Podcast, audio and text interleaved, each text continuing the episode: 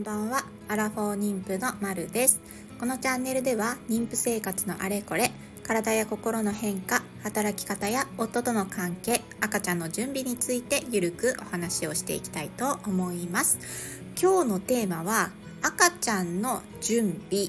ということで、えー、一つキーワードモンテッソーリについてお話をしていきたいと思います。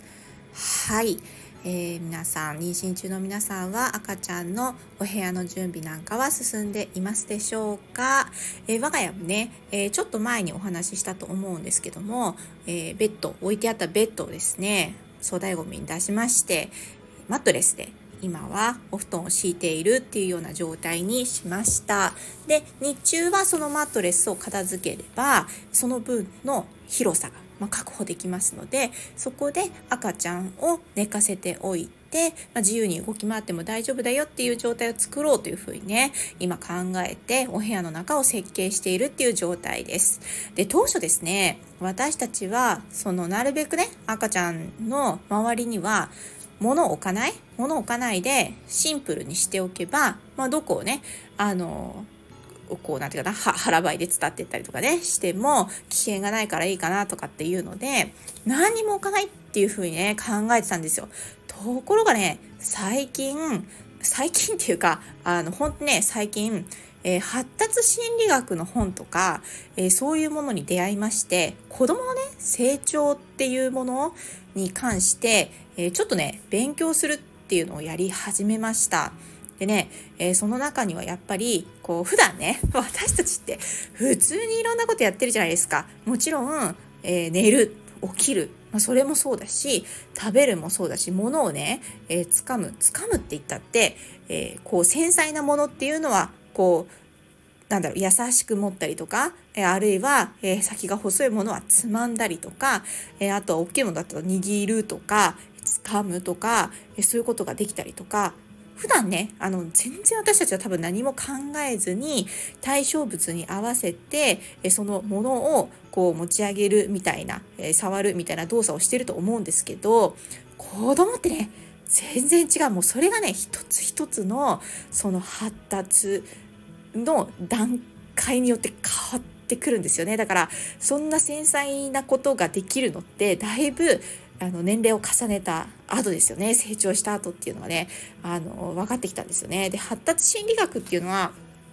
本当にね面白くっててその脳の発達、えーと、自己を認識するとか他者を認識するとかそういうのが一体何歳くらいの時に、えー、起こってくるのかみたいなことが書かれてるんですよ。でそれに関連して、えー、もちろんねじゃあその脳の発達に合わせて、えー、私たちができることってもう環境をね整えることしかないよねみたいなことを夫と話してですねで、えじゃあせっかくねその発達心理学っていう本を、読んだしえー、それでねじゃあ脳に合わせて、環境を整えるかなんていうふうに考えてたと考えてた時にあそういえばモンテッソーリってものがあるわっていうのをね私は思い出したんですよ。モンテッソーリってまあね子供がいない時には全然そんなにも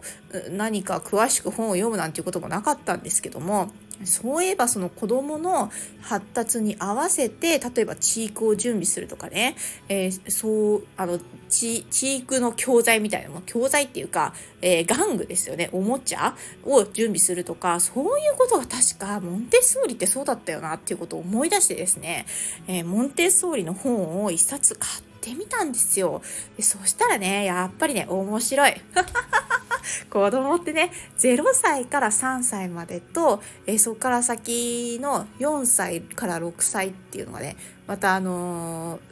なんだろうトータルとして18歳くらいまでの考え方があるらしいんですけど一番やっぱ密度が濃いのは0歳から6歳でさらにその中で2段階に分かれてて0歳から3歳4歳から6歳っていうふうに分かれてるらしいですね。で、えその中で一応その0歳から3歳っていうものの本をちょっと購入しまして、もうすごくね、優しく書かれている本なので分かりやすいんですよね。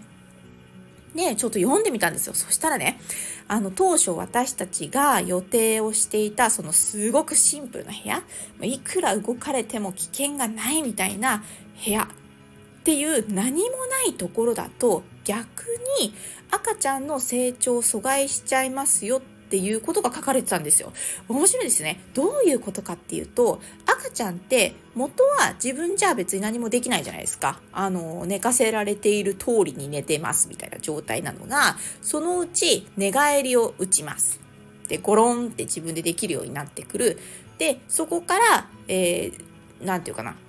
寝返ったそのうつ伏せの状態でこう反るみたいなことができるようになってきたりとか、え、そこからずりばいができるようになったり、ハイハイができるようになったり、捕まり立ちができるようになったり、そして歩けるようになったりみたいな、歩けるっていうかこうね、伝え歩きみたいなのかな？ができるようになったり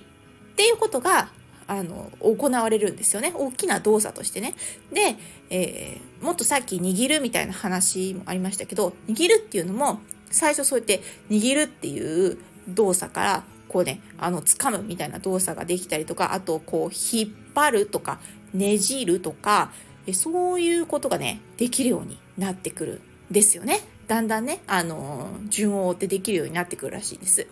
で、えー、それの何て言うかな環境結局環境ですよね。え例えば、えー、その寝返りを打つとかそのなんだろう、自分でのけ、のけぞってみるとかね。で、そこからこう、ずりばいをしてみるみたいな段階になった時に、そのね、ずりばいをするっていう時だって、例えば、すごく、すごくね、自分の興味があるものが、手が届きそうな、すぐそこにあるみたいな状態だと、なんとかしてそれを手に取りたい、触りたい、掴みたい、えー、しゃぶりたいみたいな 状態になるんですよ。で、その好奇心によって、前に進もうっって思って一生懸命もがいてると釣りバイができるみたいな。っ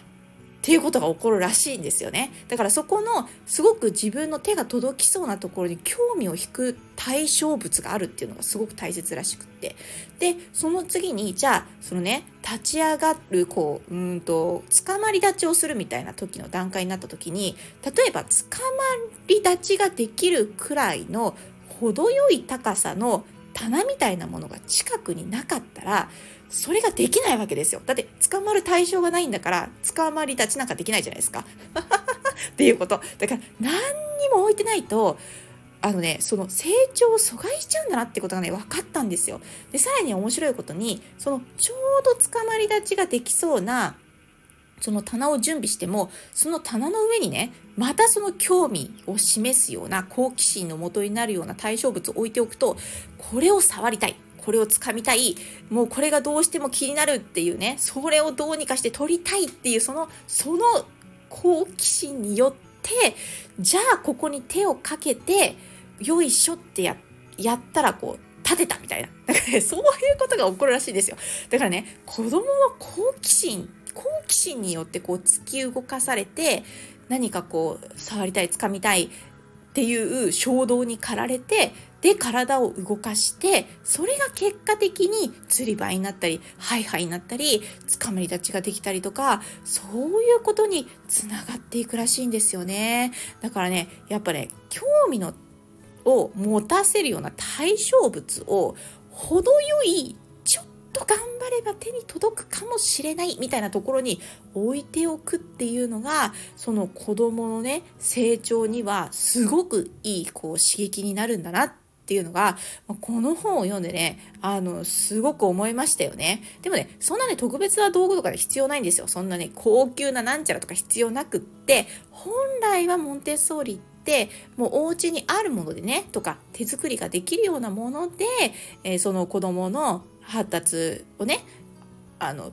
促すわけじゃないですね。環境を作るかな。子供は勝手にそういう成長していくので、その環境を作ってあげるっていうことができるようになってるので、そんなに難しい、あの、とか高価なものを準備するってこともないっていうふうにね、書かれてて、まあ、これはね、ちょっと面白い、あの、手作りでね、簡単なおもちゃ作ってみたり、棚作ってみたりっていうので、えー、私たちね、親のね、楽しみもちょっと休日の楽しみみたいなのがね、増えるかな、なんていうふうに思いながら、このモンテッソーリっていうものでね、あの本を読んだっていうのがありますので、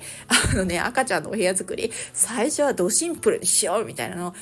えてたんですけども、やっぱりこういう、ちょっとね、あの、子供の成長に合わせた、何かできること、まあ、結局親って環境を整えることしかできないんで、えあとは子供が勝手に成長していくっていうのを見守るしかできないなっていうスタンスに立つと、えー、こういうあの教育？うんモンテッソーリも教育ってわけじゃないんでしょうけどその環境づくりっていうものとかあと発達心理学っていう、えー、あの子どもの心の成長ってこういう風になってくんだよ。だからイヤイヤ期があるんだよとかそういうところをよくよく知っておくことで親のストレスも軽減するし子どもの欲求も満たされるしみたいなことができるのかなってって思うと最終的にそれが結果的に楽しい育児もうストレスフルな育児ではなくって楽しい育児に変わっていくのかななんていうふうに思った次第です。はいちょっと今日はね長くなってしまいましたが、えー、そんなモンテッソーリの本と発達心理学の本にあの出会って私たちがお部屋の作り方をちょっと変えようっていうふうに思ったっていうお話でした。はい皆さんもあのー、すごくね赤ちゃんの準備でお部屋を作ってると思うんですけども楽しみながら、えー、ぜひ楽しみながら私たち育児できるようにストレスがなるべくかからないようにあのそんな環境が作れていけたらいいなって思いますよね。はい。では今日はこの辺で。じゃあね